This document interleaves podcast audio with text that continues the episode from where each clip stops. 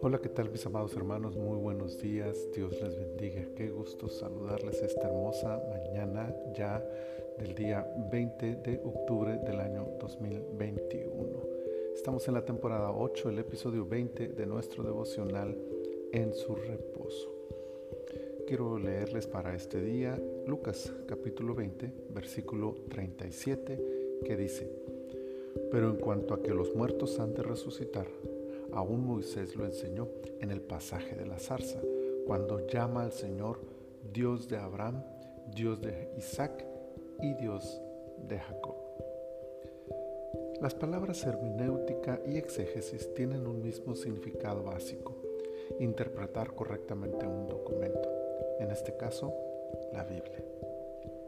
Es muy importante saber hacer este trabajo adecuadamente, pues se corre el riesgo de enseñar de forma incorrecta una verdad o de plano enseñar una mentira.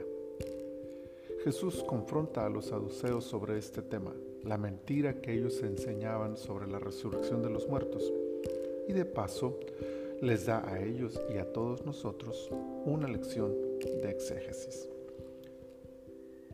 Moisés no declara abiertamente la resurrección de los muertos, pero Jesús la infiere de manera sorprendente, mostrándonos lo evidente. Cuando Dios se presenta ante Moisés, dice Jesús, le dice que Él es el Dios de, y cita los nombres de los patriarcas. Pero el Señor se detiene a identificar la forma gramatical y el tiempo en el que esta, está escrita esta frase por Moisés.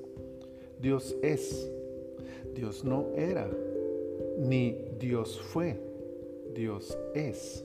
En otras palabras, Dios sigue siendo actualmente, justo en este momento, Él sigue siendo el Dios de los patriarcas.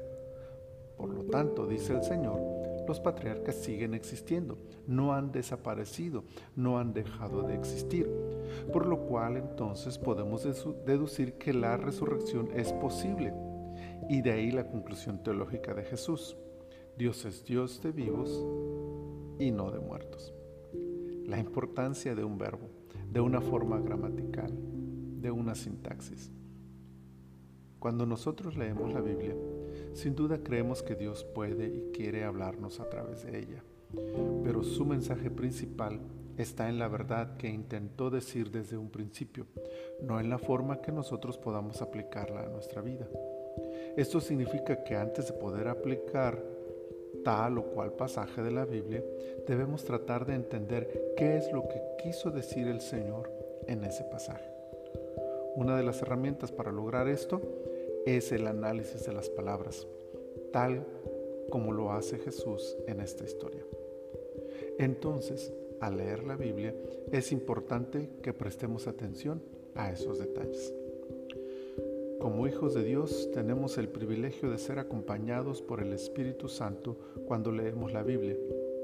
Y sin duda, esto es una gran ayuda pero también está en nuestras manos ser esforzados en escudriñar las escrituras para aprender cada día más de ellas y sobre todo es nuestra responsabilidad interpretarlas correctamente para no desviarnos de la verdad que se guarda en sus letras. Jesús nos ha dejado ejemplo y con ello podemos aprender a amar la Biblia, a leerla con interés, a depender de su espíritu para entenderla a estudiarla con disciplina para interpretarla bien y a apasionarnos por practicarla para nuestro crecimiento espiritual. Su gracia nos ayude. Señor, muchas gracias por este día y muchas gracias por tu palabra que habla a nuestros corazones. Gracias por darnos este privilegio, Señor, de tener tu palabra cerca de nosotros y gracias por tu Espíritu que también nos acompaña para poder recibir su mensaje adecuadamente. Pero también depende de nuestro esfuerzo. Así que te pido, Señor, ayúdanos a ser disciplinados, a ser metódicos, a usar estas herramientas que tú nos has dejado, que tú mismo usaste para interpretar tu palabra y que de esa manera, Señor, saquemos cada día con mayor eh, seguridad la verdad que está dentro de sus líneas. Sobre todo, que la podamos practicar, que la podamos aplicar a nuestras vidas. Muchas gracias te damos, Señor, en tus manos ponemos este día. Glorifícate en nuestras vidas. Te lo pedimos en el nombre de tu Hijo Jesús. Amén. Amén. Mis amados hermanos, el Señor les bendiga abundantemente.